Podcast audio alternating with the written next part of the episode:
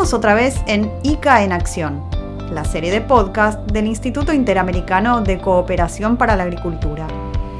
Soy Carolina Brunstein y es un gusto presentar este capítulo especial en el espacio del programa Suelos Vivos de las Américas. Tenemos un episodio con muchísima información para celebrar el Día Mundial del Suelo que se conmemora cada 5 de diciembre. Una fecha simbólica para destacar una vez más el rol esencial de la agricultura en la alimentación y el cuidado del medio ambiente. Este episodio es también particular por otro motivo. Hace pocos días culminó en Sharm el Sheikh, Egipto, la cumbre de las Naciones Unidas sobre Cambio Climático, COP27. Y por primera vez, la agricultura y la ganadería ocuparon un lugar destacado en este foro. Como ya comentó nuestro colega Hugo Castellano en otros podcasts, la Casa de la Agricultura Sostenible de las Américas, el pabellón que instaló el ICA en la cumbre, fue escenario de numerosas presentaciones y debates sobre el importante rol de la producción rural en la reducción de emisiones de gases de efecto invernadero. Presentaremos algunas de las voces que se escucharon en la COP, con relatos de experiencias en marcha en varios países, especialmente en América del Sur, y todas con una idea en común que la agricultura puede y debe ser parte de la solución a la crisis climática. El director general de ELICA, Manuel Otero, fue muy claro al presentar uno de los paneles. A partir de ahora, alertó, ¿nuestra agricultura será sustentable o no será nada? From now, looking at the future, agriculture is just sustainable. It will be nothing. Daré la palabra entonces a voces autorizadas para hablar de innovación tecnológica, uso adecuado de los suelos, capacitación y trabajo conjunto entre el Estado, los productores y el sector privado. Escucharemos en primer lugar al reconocido experto Ratan Lal, director del Centro de Manejo y Secuestro de Carbono de la Universidad de Ohio, que auspicia la iniciativa Suelos Vivos de las Américas y a quien hemos tenido como invitado en episodios anteriores de ICA en Acción. Ratan Lal estuvo en la cumbre de Egipto como enviado especial del instituto, y es un gusto volver a oír sus palabras. Compartiremos luego con ustedes los aportes de ministros y funcionarios de Uruguay, Argentina y Brasil. Lal, ganador del Premio Mundial de la Alimentación en 2020, agradeció especialmente el espacio que esta vez se le dio a la agricultura como posible solución al cambio climático.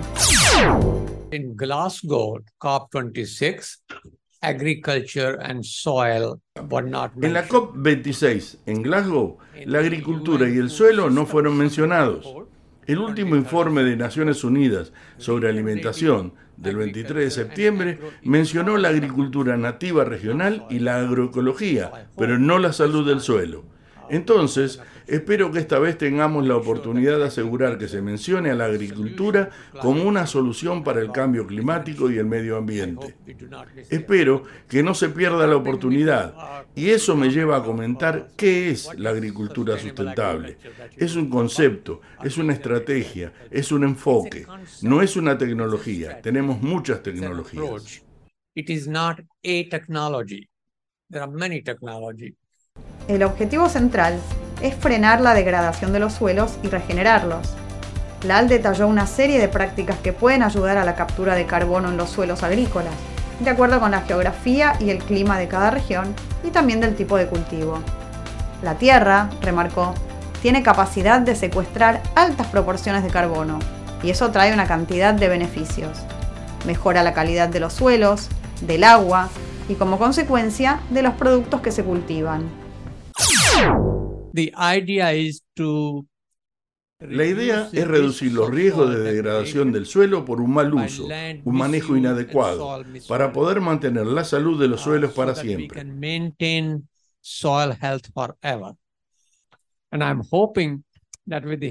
Y espero que con la ayuda de las autoridades políticas, los ministros de Agricultura de todos los países, esta vez no perderemos de vista que la agricultura es una solución. El secuestro de carbono es importante para mantener la salud del suelo, para la productividad y el cambio climático. El ministro de Ganadería, Agricultura y Pesca de Uruguay, Fernando Matos, también estuvo presente en el pabellón del ICA en la COP27 y esto dijo.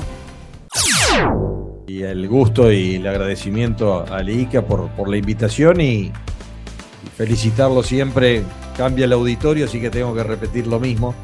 Felicitar por la iniciativa de, colocar en el centro de la discusión eh, el tema de la agricultura. Yo creo que esto vino para quedarse. Eh, es una muy buena eh, ocasión y, y, también asociarlo con, con, el, con el proyecto Suelos Vivos o Suelos Saludables, como le gusta decir a Ratan no hay producción posible si no hay suelos sanos, si no hay suelos vivos. Matos se refirió a la particular capacidad de secuestrar carbono que tiene la agricultura y relató la experiencia de su país y las políticas que se aplican en relación al uso de los suelos. El Uruguay tiene una, larga historia eh, del tema del cuidado de los suelos, esto empezó hace muchos años no tanto como un aspecto de carácter ambiental y sí por un aspecto de carácter tributario. Eh, y hoy tenemos el bien público más importante en relación al cuidado de los suelos, que es el plan de uso y manejo de los suelos que se empezó a diseñar en el año 2008 y seguramente alguien que quiera hacer el mismo cultivo sucesivamente de acuerdo con el suelo, eh, la autoridad le va a decir, mire, eh, hasta dos años le voy a permitir, a partir del tercero, va a tener que rotar el cultivo porque eso es la forma también de conservar de mejor manera el suelo. También eh, existen las obligatoriedades respecto a qué tipo de laboreo del suelo utiliza, si usa siembra directa, si usa un laboreo convencional, todo esto también tiene implicancias. Y lo mismo entre cultivo y cultivo, qué coberturas vegetales utiliza para tampoco dejar el suelo desnudo, que esto básicamente lo que busca es este, evitar los procesos erosivos que llevan la superficie más fértil del suelo, las corrientes de agua, no solo que empobrece los suelos, pero contamina las corrientes de agua. En el mismo panel habló David Rollero, presidente de la Asociación Argentina de Productores de Siembra Directa, AAPRESID, y enfatizó también que la agricultura, lejos de ser un problema para el cambio climático, puede ser una solución. APRESID, Asociación Argentina de Productores en Siembra Directa, promueve y impulsa sistemas de producción sustentable de fibras, alimentos y energía basados en la ciencia, en la innovación y el trabajo en red, pero fundamentalmente basados en el sistema de siembra directa o lo que el mundo denomina agricultura de conservación. Esta agricultura de conservación que está basado en tres grandes pilares, que es la no remoción, la no labranza, la cobertura permanente de los suelos, tanto con eh, vegetación viva como rastrojo de vegetación muerta, y em, una adecuada eh, e intensificada rotación de cultivos. Debemos velar por los nutrientes que se, se lleva en cada cosecha, en cada alimento que se produce a través del suelo y también hacer el, uso responsable de todo lo que sea insumos externos, tanto de fitosanitarios, fertilizantes y aditivos en general. Esta, esta siembra directa, esta agricultura de conservación se basa en dejar de pensar en labrar el suelo para, producir alimentos, fibra y energía. Esta técnica debe, puede aplicarse en cualquier tipo de productores, tanto de grandes dimensiones, de intermedias dimensiones y de pequeñas dimensiones, o sea que es una técnica que puede aplicarse a todo el mundo y en todas las latitudes. Solo hace falta aplicar el rigor científico y el rigor em, empírico de cada zona adecuado a cada condición climática y de suelo de cada lugar. Rollero destacó que la técnica de rotación de cultivos se está utilizando especialmente en el sur del continente, en Argentina, Uruguay, Paraguay y Brasil, y también en Estados Unidos. En el resto del mundo, dijo, aún se aplica la labranza tradicional.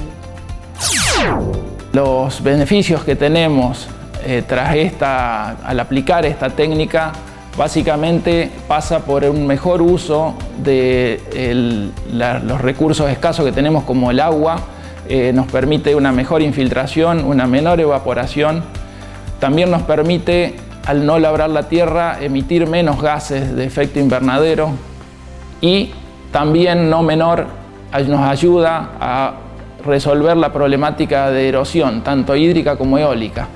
Valores de reducción del 90% son eh, los valores conseguidos en todas estas latitudes. Esta es una verdadera posibilidad para no solo producir alimentos sanos, sino cuidando el recurso suelo y sobre todo cuidando el planeta en general.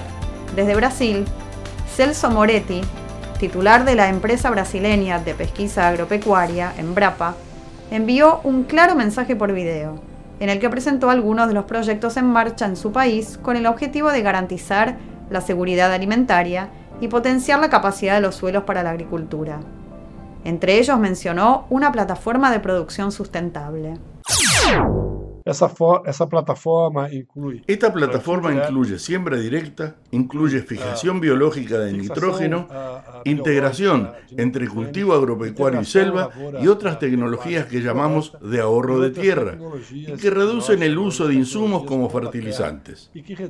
Dentro de este sistema sustentable tenemos la integración de labranza pecuaria y selva, que puede ser adoptada de diferentes formas, con diferentes cultivos y especies animales, adecuándose a las características regionales, a las condiciones climáticas, al mercado local y al perfil del productor. E ao perfil do produtor. Ao intensificar a produção de forma sustentável, Al intensificar la producción de forma sustentable, esta plataforma optimiza el uso de fertilizantes, aumenta la producción de alimentos por hectárea, aumenta el tenor de materia orgánica en el suelo y obviamente también del carbono retenido. Al reducir riesgos para el productor, así como mejorar el confort térmico, la disponibilidad de alimentos y el bienestar animal. Es sin sombra de dudas una forma de producir más sin la necesidad de incorporar nuevas áreas al proceso productivo, una característica que se ha denominado en Brasil como efecto de ahorro de tierra. Característica que tem sido denominada aquí no Brasil como efecto poupa terra. Hemos compartido apenas una muestra de las nutridas presentaciones que tuvieron lugar en el pabellón del ICA en la COP27. En próximos episodios conversaremos sobre otras de las iniciativas en marcha en las Américas la presencia del Instituto Interamericano de Cooperación para la Agricultura en la Cumbre Climática de Naciones Unidas muestra un importante paso adelante y una oportunidad para reflexionar y analizar cómo desde este ámbito es posible promover y profundizar las prácticas sustentables. Les habló Carolina Brunstein y volveremos a encontrarnos en un próximo episodio de ICA en Acción.